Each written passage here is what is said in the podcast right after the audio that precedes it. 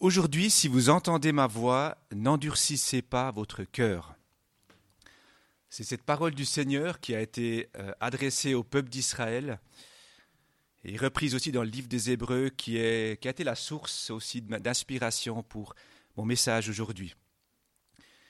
Et en lisant euh, ce texte biblique, j'ai découvert des choses très précieuses par rapport à notre relation avec Dieu dans les temps où notre cœur est aussi plutôt mis à rude épreuve émotionnellement par rapport à tous ces événements hein, qu'on euh, on le sentait. Euh, Daniel nous a parlé, ce tremblement de terre en, Turquie, en, Syrie, avec chaque minute, on voit encore défiler le nombre de morts qui augmente. C'est, c'est assez dramatique et c'est assez impactant finalement. C'est pas juste on entend, mais ça nous nourrit, j'ai envie de dire, durant, durant ces minutes qui sont là, ces heures.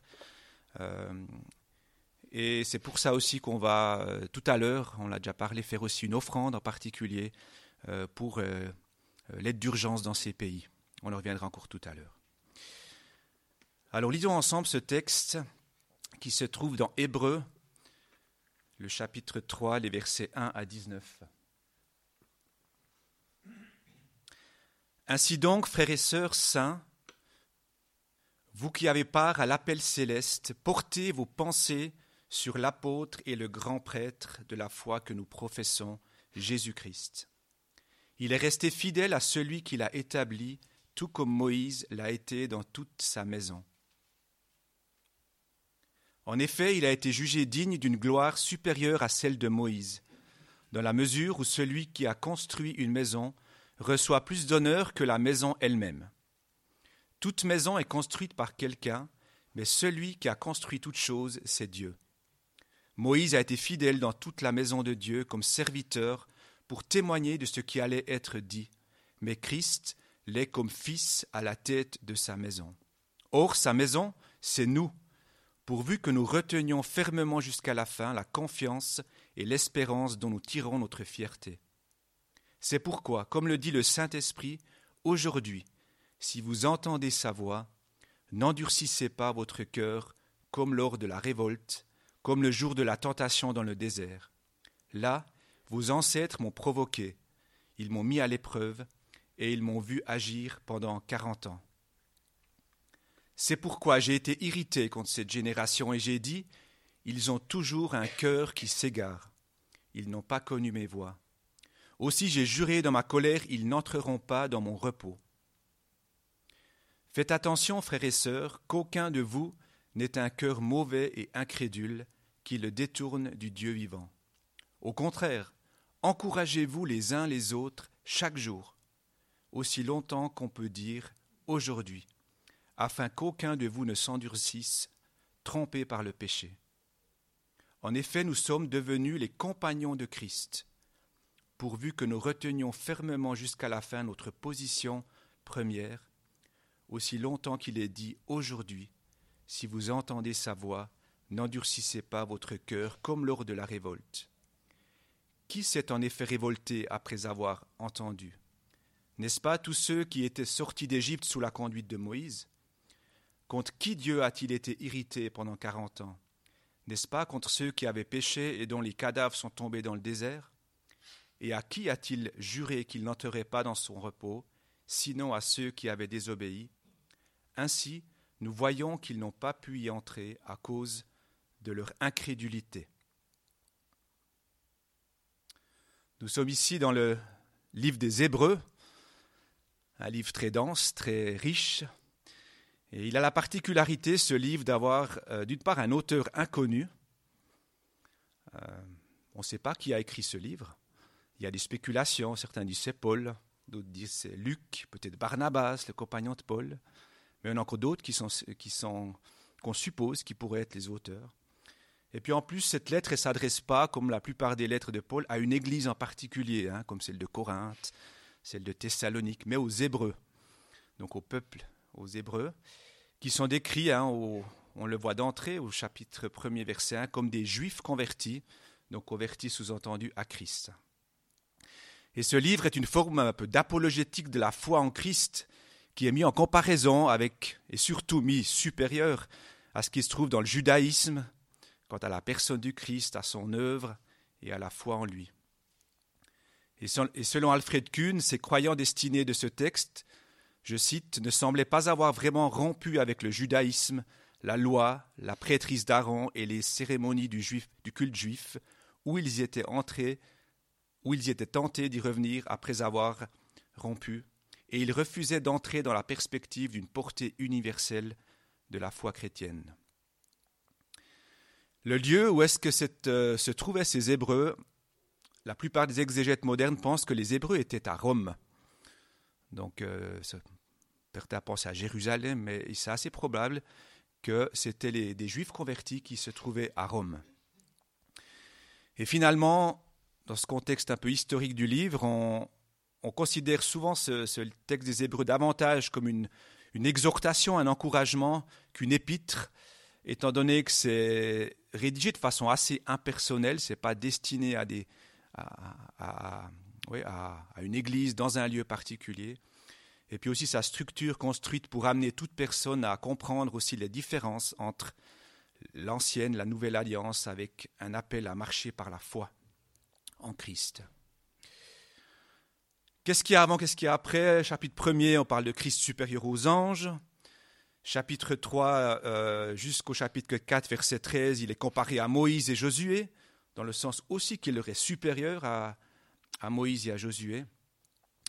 Et puis le chapitre 4 jusqu'au verset 13, j'ai renoncé à le lire, mais en fait c'est une suite du chapitre 13.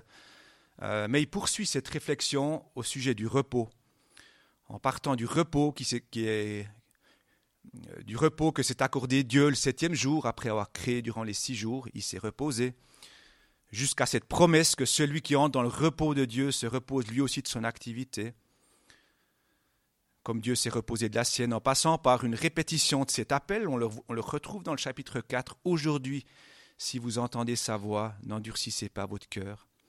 Et aussi ce rappel historique de Josué qui n'a pas fait entrer le peuple d'Israël dans le repos voulu par Dieu. Et puis dès le verset 14 du chapitre 4 et jusqu'au chapitre 10, donc euh, l'auteur démontre la supériorité de Christ en tant que grand prêtre, par rapport au grand prêtre lévitique, par rapport à Melchisédek, ce personnage un peu particulier, hein, Melchisédek, euh, la supériorité de Melchisédek sur les Lévites, les imperfections de l'ancienne alliance et puis les changements qu'il y a eu avec la nouvelle alliance. Et finalement, et c'est peut-être la partie du, euh, qu'on connaît peut-être le plus, c'est la dernière partie à partir du chapitre 10, verset 23. Et jusqu'à la fin, il nous est parlé de la foi, avec des exemples. On parle des fois des héros de la foi, de Abel, l'un des premiers, en passant par Sarah, euh, la prostituée Rahab, jusqu'à David et les prophètes, il y en a encore plusieurs autres, hein, j'en cite juste quelques-uns, qui nous inspirent aujourd'hui à persévérer dans la foi, qui est définie comme la ferme assurance des choses qu'on espère, la démonstration de celles qu'on ne voit pas. Si vous voulez en une phrase définir la foi, il y en a une ici dans Hébreu 11, verset 1. Et pour nous aujourd'hui, ce texte qu'on vient de lire au chapitre 3, il commence par ainsi donc. Alors quand il y a comme ça un ainsi donc, je ne sais pas comment vous êtes, mais ainsi donc, il y a quelque chose d'avant qui nous fait venir à ainsi donc. C'est un peu comme la conséquence. Euh, qu'est-ce qu'il y avait avant? Et je me suis permis donc d'aussi le lire encore, la parole de Dieu euh, qui est avant, sans faire de commentaires particuliers, parce que ce ne sera pas le sens de mon message, mais lire les, derniers versets du chapitre 2 où on lit ensuite Ainsi donc euh, au chapitre 3. Puisque ces enfants ont en commun la condition humaine, lui-même l'a aussi partagée de façon similaire. Ainsi par sa mort il a pu rendre impuissant celui qui exerçait le pouvoir de la mort, c'est-à-dire le diable, et libérer tous ceux que la peur de la mort retenait leur vie durant dans l'esclavage. En effet, assurément, ce n'est pas à des anges qu'il vient en aide, mais bien à la descendance d'Abraham. Par conséquent, il devait, devenir semblable en tout à ses frères, afin d'être un grand prêtre rempli de compassion et fidèle dans le service de Dieu pour faire l'expiation des péchés du peuple. En effet, comme il a souffert lui-même lorsqu'il a été tenté, il peut secourir ceux qui sont tentés. Dans ce chapitre 3, dans les six premiers versets, on comprend d'une part que Jésus est l'apôtre, avec un grand A, celui qui a été envoyé pour établir son royaume.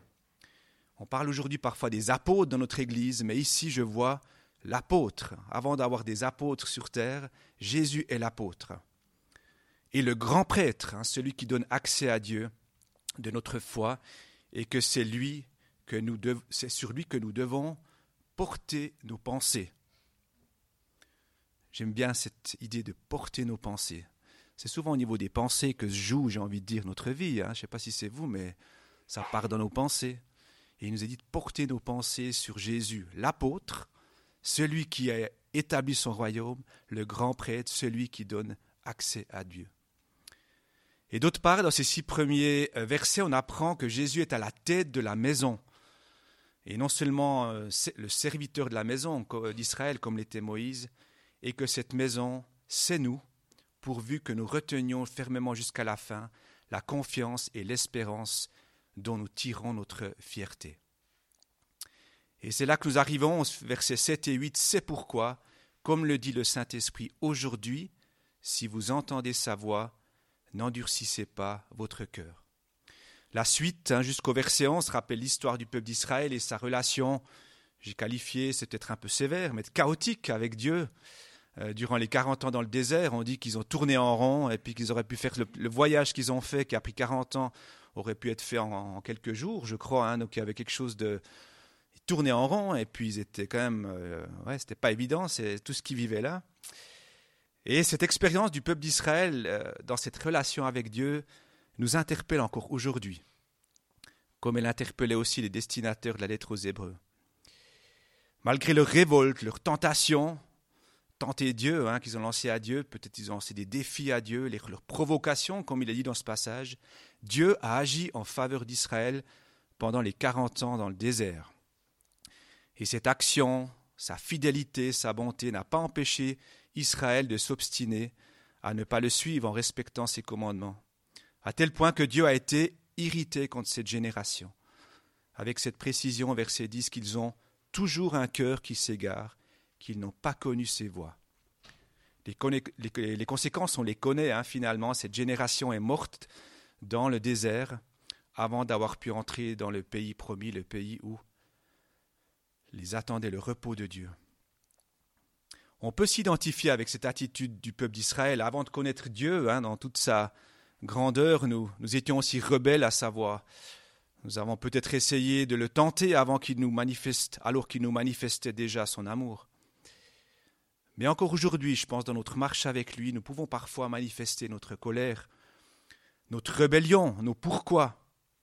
Hein, pourquoi fais-tu ça, Seigneur? Ou pourquoi ne fais-tu rien dans cette situation? C'est pas juste. Pourquoi il m'arrive cette tuile? Ma vie est un désert, je ne vois plus Dieu. Pourquoi? Peut-être que vous avez des pourquoi aussi ce matin, un peu cette, hein, cette rébellion au fond, de nous, euh, qu'on peut euh, et qu'on est invité à exprimer aussi à Dieu ne pas la garder au fond de nous. Donc gardons-nous de juger le peuple d'Israël trop vite, car leur histoire finalement c'est d'une part notre histoire, par Jésus on est aussi descendants du peuple d'Israël, et d'autre part que leur comportement ressemble parfois aussi à nos comportements. Malgré ce passé rappelé ici, il y a un appel, et cet appel, il est là, je le mets aussi bien en évidence, une parole qui nous est adressée de façon répétitive, aujourd'hui de ne pas endurcir notre cœur lorsque nous entendons la voix de Dieu. J'ai bien cet appel, c'est aujourd'hui, c'est dans le présent, pour maintenant, pour ici, à chaque moment de notre journée, on est invité à ne pas endurcir notre cœur lorsque nous entendons la voix de Dieu. Je vois ça une invitation à ne pas rester dans le passé. On peut, ouais, on peut plus changer le passé, il est, il est derrière nous.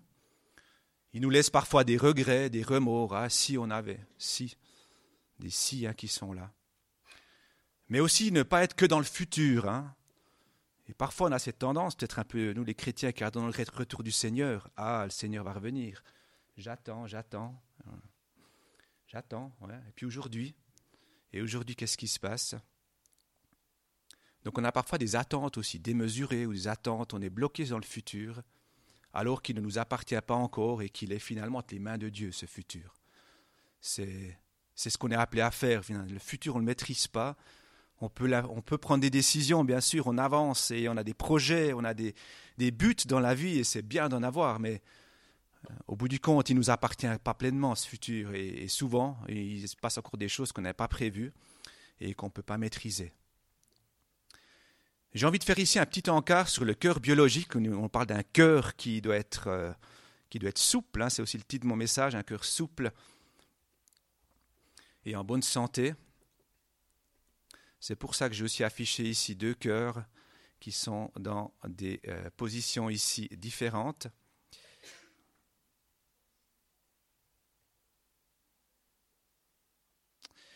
Tout d'abord, euh, le cœur, à chaque, à chaque battement de cœur, est-ce que vous savez combien de fois par jour votre cœur y bat Vous savez Vous avez fait le calcul, peut-être 60 par minute, euh, fois 20 Vous allez arriver à peu près Oui, 100 000 à peu près, c'est ça. Bien vu, Roger. Donc 100 000 fois par jour, notre cœur bat. C'est déjà pas mal. Mais ce qui est intéressant, c'est que le temps du repos est plus grand que le temps du travail du cœur. Et c'est, je pense, c'est une des explications qu'ont aujourd'hui les médecins, comment un cœur peut tenir finalement sans s'arrêter 100 000 fois par jour, et après toutes les années qu'on vit? Donc on parle de, systole, hein, c'est quand le, cœur se contracte et que le sang est pulsé dans les artères. Et de diastole, et ça c'est une phase de repos, le cœur là ne fait rien. On parle de phase de relaxation, il se laisse simplement remplir du sang pour pouvoir nouveau... Et la, phase de repos est plus grande que la phase active. On estime à 0,25 secondes, donc pas tout à fait un tiers sont du temps de, de, systole et puis 0,55 secondes, donc plus du deux tiers, c'est la phase de repos. Donc c'est une façon de s'économiser et finalement aussi de permettre à cet organe de battre pendant 70, 80, 90, peut-être même plus, à raison de 100 000 fois par jour. Donc le repos est important pour garder notre cœur aussi spirituel souple et en bonne santé. Un repos régulier, c'est pas de temps en temps le cœur s'arrête pendant une heure, hein, et puis après il reprend, parce que là on serait mort. Euh, mais c'est toutes les, à chaque battement il y a une phase de repos. On a déjà parlé du repos, je ne veux pas insister sur cet aspect du, du, repos du Seigneur, mais c'est important euh, d'être conscient de ça par rapport aussi à ce cœur qui peut se durcir. Et le cœur a aussi besoin d'exercice pour rester souple hein, et capable de battre, même à un rythme élevé s'il le faut. Et je profite d'ici de Francisco n'est pas là de faire un peu de la pub, et Pierre non plus, donc je, suis leur, euh, leur porte-parole pour participer à la marche des hommes vers Compostelle. Elle se fera. Hein, qui c'est qui participe là? Hein? Donc j'ai une petite pub, ça sera de Cahors à Condom, de 130 km, du lundi 22 au, lundi 29 mai, qui est le lundi de Pentecôte. Voilà, ça c'est une, une, possibilité. Alors, je crois que c'est réservé qu'aux hommes. Hein. Euh, j'invite donc une partie de la, salle, ça ne me concerne pas, les dames, donc c'est le groupe d'hommes qui organise ça. C'est très bien, donc les hommes peuvent aussi vivre ça ensemble entre eux. Donc voilà, notre cœur a besoin aussi d'exercices spirituels qui peuvent bien être en connexion avec l'exercice physique. Et je pense que quand, euh, quand vous avez qui ont déjà vécu les chemins de Compostelle, il y a cette dimension de marcher, notre cœur y bat, mais aussi d'être, euh, d'exercer notre notre aide spirituelle, dans la communion avec Dieu, dans la communion avec ceux qui on marche. Donc euh, ça peut très bien être, euh, être lié. tout ça pour que nos efforts quotidiens aussi, en particulier nos efforts qu'on a pour écouter Dieu, soient plus paisibles et plus, euh, plus joyeux aussi, plus satisfaisants. Et le troisième point sur le cœur, j'aimerais signaler, c'est que le cœur est un système nerveux autonome. Et plus ou moins tout peut s'arrêter dans notre cœur, dans notre corps, et le cœur peut continuer de battre. Donc, parce qu'il n'est pas lié au système nerveux central, c'est un système nerveux autonome. Et je pense que nous aussi, on peut tout perdre. On peut perdre des êtres chers, on peut perdre des biens matériels, peut-être la santé, peut-être un travail, on peut perdre beaucoup de choses. Mais notre cœur continue à battre dans notre relation avec Dieu. C'est un peu la même chose. Indépendamment de ce qu'on a ou qu'on n'a plus, notre cœur reste connecté à Dieu qui le nourrit d'amour par sa parole. Les derniers versets 16 à 19, j'aimerais les résumer par une équation. On parle de foi et obéissance. Et l'équation que je vous propose, c'est la foi plus l'obéissance. Ça donne les phases de repos. On parle du repos hein, dans, ce passage. Clairement, la foi nous fait, et l'obéissance nous fait entrer dans le repos. C'est la phase de repos, cette diastole du battement de cœur. Et on nous signale aussi à l'inverse, hein, on parle d'incrédulité, de désobéissance. Et là, c'est égal au péché qui nous éloigne de Dieu, de celui qui veut nous faire entrer dans son repos. Et si la foi et l'obéissance correspondent à notre euh, repos du cœur, quelle peut être la phase active? Vous le voyez, euh, on n'en parle pas directement dans ce passage, mais à travers d'autres références bibliques, je dirais que c'est amour plus espérance égale phase active. On peut dire la systole de notre battement de cœur. On se repose dans la foi et l'obéissance à Christ. On aime dans l'espérance. C'est la phase active de notre cœur. Et à la fin du verset 13, nous lisons Afin qu'aucun de vous ne s'endurcisse, trompé par le péché. Donc le péché nous amène à la tromperie. On est, trompé par le péché. On peut aussi dire qu'on que, que, nous ment, qu'il y a des mensonges qui peuvent être là, qui nous éloignent de Dieu, qui durcissent notre cœur. Et je pense qu'on est parfois trompé aussi, qu'on a besoin du coup de se repentir et demander pardon au Seigneur lorsqu'il n'y a plus cet équilibre entre foi, obéissance et amour, espérance. Je vois un peu comme un équilibre entre ces deux, ces deux équations. Par exemple, quelques idées qui me viennent en croyant que plus on fait des actes de charité et d'amour, plus notre cœur est en bonne santé et en phase avec la volonté de Dieu. C'était déjà un peu un déséquilibre. Ou en croyant que plus on prie en espérant le retour du Seigneur, plus notre cœur sera pur, comme le veut le Seigneur, hein, il le veut. Mais on n'est peut-être que, que focalisé là-dessus. C'est aussi un peu un... Les Allemands ils disent einseitig, hein, c'est juste un peu un côté. Et en croyant euh, bien ça peut aussi être euh, en croyant que j'ai besoin de Dieu quand ça va mal uniquement et que je peux me débrouiller tout seul, euh, quand tout va bien et que j'arrive à gérer ma vie. Ça peut aussi être ça. En croyant que, on aura l'occasion de partager aussi tout à l'heure dans les petits groupes, qu'est-ce qui peut être un peu ces croyances ou ces qui font que qu'on est un peu trompé finalement et qui peuvent aussi nous éloigner, nous éloigner de Dieu et qui peuvent aussi faire que notre cœur peut parfois s'endurcir aussi. Au-delà de cet équilibre hein, nous, lisons dans ce texte, dans les versets 12 à 13, deux remèdes. Paul ne nous dit pas juste euh, ce qu'il faut faire, mais il nous donne des remèdes. Ce que j'aime bien, parce que sinon on est des fois un petit peu et maintenant, concrètement, qu'est-ce qu'il faut faire? Euh, Et il y a deux remèdes que je vois pour euh, prévenir l'endurcissement de notre cœur, pour avoir ce cœur sain. Et là je dis sain, S-A-I-N, mais aussi S-A-I-N-T, qui ne s'épuise pas. C'est le verset 12, le premier remède. Faites attention Faites attention, frères et sœurs, qu'aucun de vous n'ait un cœur mauvais et incrédule qui le détourne du Dieu vivant. Au contraire, encouragez-vous les uns les autres chaque jour, aussi longtemps qu'on peut dire aujourd'hui, afin qu'aucun de vous ne s'endurcisse, trompé par le péché. Donc nous sommes invités à nous encourager les uns les autres chaque jour. C'est une régularité, c'est pas juste de temps en temps, mais c'est et c'est important. C'est comme les battements de cœur tous les jours, ils battent. Donc l'encouragement est là pour. Euh, donc encourager, c'est quoi hein? C'est donner du courage, c'est de l'assurance. C'est parfois aussi, je prends le dictionnaire aussi, aider, favoriser. Quand on, encourage quelqu'un dans ce qu'il fait, on peut l'aider, le favoriser, que ça, réussisse ce qu'il fait, par exemple. Ça peut être de dire à quelqu'un, c'est bien ce que tu fais, je t'encourage, persévère. C'est peut-être aussi lui demander est-ce que je peux t'aider dans ce que tu fais? Ou lui demander as-tu un lieu où tu peux partager ce qui est lourd sur ton cœur? Ça, fait partie de l'encouragement, donc euh, avoir du, cœur les uns pour les autres et, et, ne pas de. L'idée qui me vient, l'encouragement, c'est, peut-être des fois un peu l'inverse du. Je sais pas, du jugement ou peut-être de, casser quelqu'un qui fait quelque chose et puis il essaye, c'est pas bien, c'est nul, c'est arrête, hein, c'est un peu arrête, un peu l'inverse. Non, je t'encourage, continue, persévère, tu es sur la bonne voie.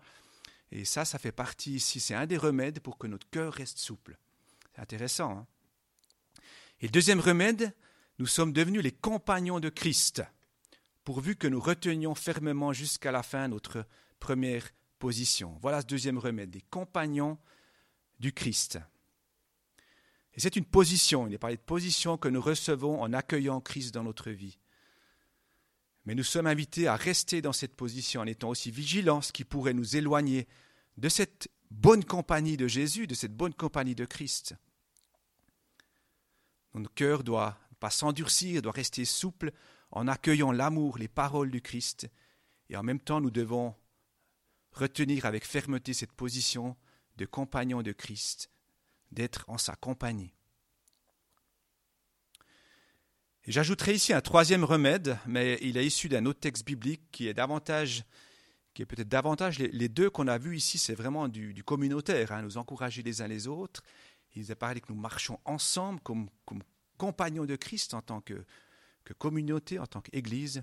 Et il y a aussi un verset que j'ajouterai ici, que je ne vais pas entrer dans les détails, ça pourrait être aussi un, un message en tant que tel. C'est ce verset dans Proverbe 4, verset 23. Garde ton cœur plus que toute autre chose, car de lui jaillissent les sources de la vie. La souplesse, la santé de notre cœur est donnée par notre relation avec Dieu, qui nous aime et qui nous parle. Mais elle implique aussi notre responsabilité de prendre soin de notre cœur, qui est très, très précieux, car c'est de lui que jaillissent, je voyais cette systole quand le cœur. Ah, c'est la vie qui est, c'est la vie qui, qui va dans le corps, et c'est de ce cœur aussi que jaillissent les sources de la vie qui apportent guérison, bénédiction dans notre vie et dans, dans celle des autres. Je ne vais pas plus loin, ça peut être un message euh, en, tant, en, tant, que tel, je pense, euh, ce verset aussi. Euh, comment, qu'est-ce que ça signifie finalement prendre soin de son cœur hein, et, comment, comment on peut aussi concrètement donner, vie à, un tel verset dans notre quotidien? Je n'arrive à la conclusion on a parlé que Dieu, hein, par Jésus, que cette irritation, on a parlé que Dieu était irrité contre le peuple d'Israël. Il y a eu Jésus entre deux, hein, heureusement, et par Jésus, l'irritation de Dieu contre ceux qui sont rebelles, comme c'était le cas du peuple d'Israël dans ces 40 ans dans le désert, est apaisée. Et nous pouvons, par notre foi en cette œuvre qu'il a fait, cette œuvre de rédemption, entrer dans le repos. Et y entrer même quand les événements sont contraires, il y a ce miracle de Dieu qui peut faire et, ce sera aussi notre prière et le temps quand on pensera aussi à ce qui se passe en Turquie, que dans ces situations, que les gens, aussi les chrétiens qui connaissent Dieu, peuvent garder au fond de, fond de une, espérance et un repos en Christ, même dans les situations les plus euh, dramatiques. Le repos est tout aussi important que l'activité, si pas plus, hein, fait que notre cœur reste souple, sain, vibrant à la présence de Dieu et aussi vibrant au besoin d'amour des personnes euh, qui nous entourent. Et comme dernier verset, et ça sera aussi euh, la dernière parole de ce message, c'est un passage qui se trouve à la suite dans Hébreu 4, qui est une deuxième invitation, j'ai envie de dire. La première, c'est de aujourd'hui d'entendre la voix de Dieu, de ne pas laisser notre cœur s'endurcir.